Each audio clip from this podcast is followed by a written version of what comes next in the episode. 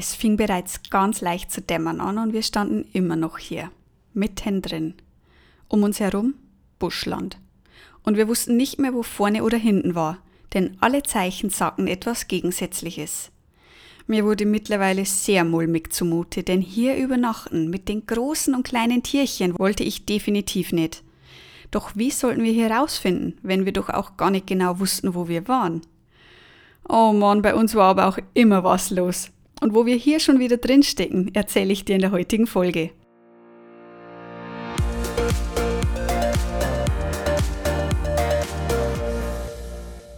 Hey, ich bin Melanie und Gründerin von Rucksack rauf und weg, deiner zuverlässigen Quelle für tolle Reiseprodukte und nützliche Reisetipps. In meinem Podcast Rucksackgeschichten nehme ich dich mit in alltägliche, lustige und herausfordernde Erlebnisse, die mir bisher auf meinen Reisen so passiert sind. Warum? Um dir zu zeigen, dass es auch beim Reisen Hochs und Tiefs gibt und es genau diese Erlebnisse sind, die sie einzigartig und unvergesslich machen. Also komm mit mir mit und lass dich von mir in fremde Länder und Kulturen entführen. Bist du dabei? Dann Rucksack rauf und weg. Mensch, was war Sydney doch für eine geniale Stadt. Mit großen glänzenden Augen rannten wir durch die City und konnten es immer noch gar nicht glauben, dass wir jetzt selbst leibhaftig vor dem Opera House standen und über die Harbour Bridge gelaufen waren. Beides Sehenswürdigkeiten, die wir so nur aus dem Fernseher kannten. Bis jetzt. Eine knappe Woche wollten wir hier verbringen, bevor es dann erstmal wieder zurück ins schöne Brizzy ging, unsere Homebase während des Studiums. Die ersten Tage verbrachten wir natürlich mit Sightseeing in der City selbst. Wie gesagt, standen das Opera House und die Harbour Bridge ganz oben auf unserer Liste. Außerdem machten wir auch eine Bootstour, waren im Park unterwegs und lernten neugierige Kakadus kennen. Wir haben uns auch einen Kinofilm, damals Monsters vs. Aliens, auf dem angeblich größten Bildschirm der südlichen Hemisphäre angeschaut. Mega! Und an unserem letzten Tag vor Ort wollten wir unbedingt noch in den Blue Mountains National Park fahren, der rund zweieinhalb Stunden mit dem Zug von Sydney entfernt lag. Laut Recherche hatten die Blue Mountains ihren Namen von den Eukalyptusbäumen, die das Tal in bläulichen Dunst hüllten. Und generell sollte der Ausblick von dort oben atemberaubend sein. Da mussten wir natürlich hin. Also ging es per Zug von Sydney in den Nationalpark, wo wir uns erstmal auf eine kleine Wanderung rund um die bekannten Three Sisters aufgemacht hatten. Per Zahnradbahn ging es rauf und runter und der Anblick der drei Berggipfelschwestern, die sich da so anmutig im Nationalpark erhoben, verursachte mir eine mega Gänsehaut.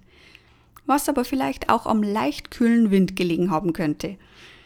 Und als wäre das noch nicht genug, trafen wir auch auf einer Aussichtsplattform auf einen Aborigine, also einen Ureinwohner Australiens. Mir war natürlich klar, dass er hier rein für die Touristen da war, doch ein Foto wollte ich trotzdem mit ihm haben. Also Arm in Arm aufgestellt, Florian links, ich rechts und ein Foto knipsen lassen. Das Foto ist auch heute noch eins meiner Lieblingsfotos, denn es spiegelt so schön die Unterschiedlichkeit von uns Menschen wieder und erinnert mich auch 2019, rund zehn Jahre später daran, wie ich kurz nach dem Foto die Nase hochgezogen hatte. Denn ich hatte da so einen komischen Geruch in der Nase. Aber nur, wenn ich über meine linke Schulter geschaut hatte. Komisch. Es hatte ein bisschen gedauert, bis ich dann draufkam, was das für Geruch war und wo der herkam. Aber anscheinend benutzte auch der Ureinwohner Australiens Deo und hatte mir eine Mischung aus Schweiß und Deo auf meiner Schulter hinterlassen, als wir fürs Foto posiert hatten. Na ja, hilft nix. Also weiter zur Aussichtsplattform und rauf auf den kleinen Wanderweg, an dem man an den Klippen herumwandert und einen tollen Ausblick aufs bläulich gefärbte Tal haben soll. Und ich will dich gar nicht lange auf die Folter spannen. Es war unglaublich. Ich habe selten einen solch atemberaubenden Ausblick und Anblick gesehen wie die grüne Weite der Blue Mountains. Und es hing an diesem Tag sogar der leicht bläuliche Farbton in der Luft. Wahnsinn. Also wenn ich mich jetzt, jetzt sofort dorthin beamen könnte, würde ich's machen. Und wenn du auch mal in Australien bist, dann solltest du dir die Blue Mountains wirklich nicht entgehen lassen.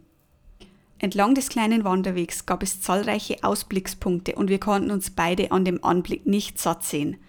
Daher erstmal hinsetzen, was trinken und genießen.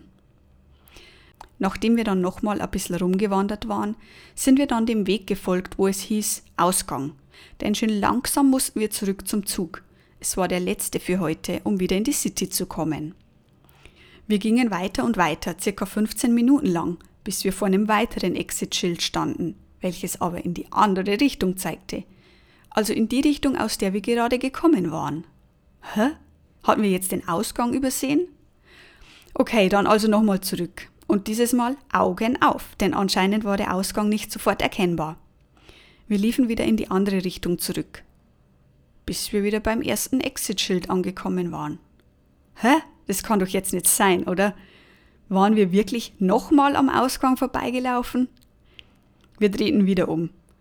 Langsam folgten wir dem Weg, hielten Ausschau nach dem Pfad, der auf die befestigte Straße führte, weg vom Wanderweg. Doch es kam keiner. Mittlerweile fing es an zu dämmern und wir mussten ja auch noch zum Zug zurück. Und den mussten wir unbedingt erwischen, da am nächsten Morgen unser Flug zurück nach Brisbane ging. Doch es wollte einfach kein Ausgang kommen. Waren die Schilder falsch beschrieben? Hatte sich da jemand vielleicht einen Scherz erlaubt und die irgendwie umgedreht? Wir wussten es nicht, aber wir brauchten einen Ausgang. Und zwar pronto, denn es wurde von Minute zu Minute dunkler. Die Sonne war in Australien nämlich früh und schnell weg. Mittlerweile, muss ich gestehen, bekam ich es ein bisschen mit der Angst zu tun und mein Kopfkino sprang automatisch an. Was machen wir, wenn wir den Ausgang nicht finden? Etwa im Busch übernachten? Gab es hier eigentlich giftige Tiere? Vor allem nachts? Was tun wir, wenn wir den Zug verpassen? Wie kommen wir heute noch nach Sydney zurück? Würden wir gegebenenfalls sogar unseren Flug morgen verpassen? Und in welche Richtung sollten wir jetzt überhaupt laufen? Zurück? Nach vorne? Ich hatte total die Orientierung verloren und ich weiß nicht, was ich alleine dort gemacht hätte.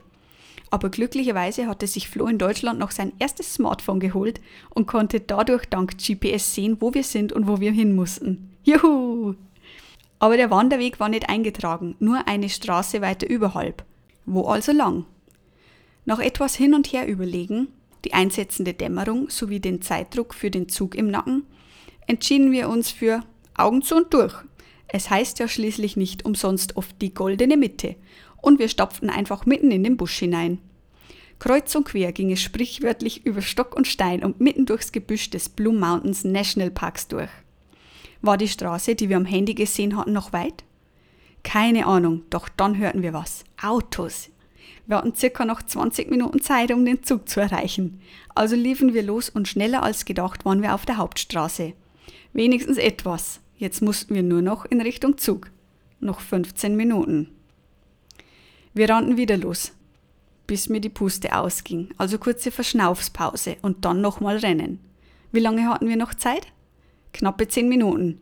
Wir mussten uns wirklich beeilen, also schneller.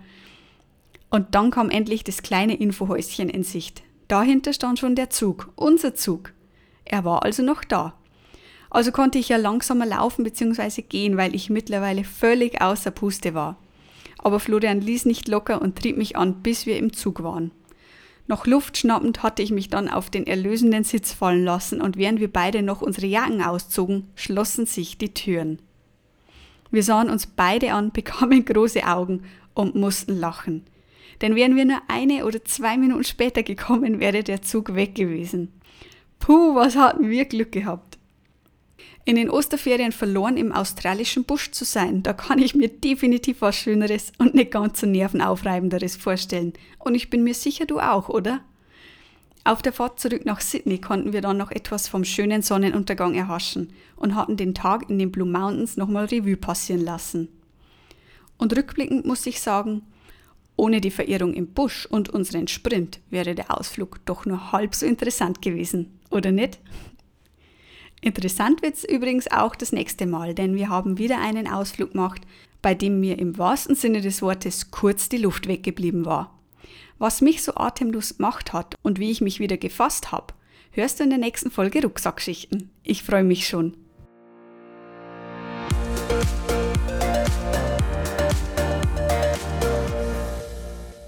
So, vielen lieben Dank an dich fürs Zuhören und fürs Dabeisein bei der heutigen Rucksackschichte.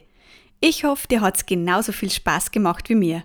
Wenn ja, dann lass mir gerne eine liebe Bewertung da oder melde dich zum Rucksack rauf und weg Reisetelegramm an. Circa einmal monatlich flattern so nicht nur persönliche Empfehlungen, sondern auch aktuelle Einblicke in meinen Reisealltag in dein E-Mail-Postfach. Und wenn du auf der Suche nach klar strukturierten und übersichtlich aufbereiteten Produktempfehlungen und Reisetipps bist, dann klick dich mal rein auf www.rucksackraufundweg.de. Schreibt man übrigens mit Bindestrichen. Alle relevanten Links und Infos findest du wie immer in der Beschreibung dieser Folge. Und wenn du eine spezielle Frage rund ums Reisen hast, die sich für die Rucksackschichten eignen würde, dann schick mir doch gerne eine Mail an hallo@rucksackraufundweg.de. Ich freue mich, von dir zu hören.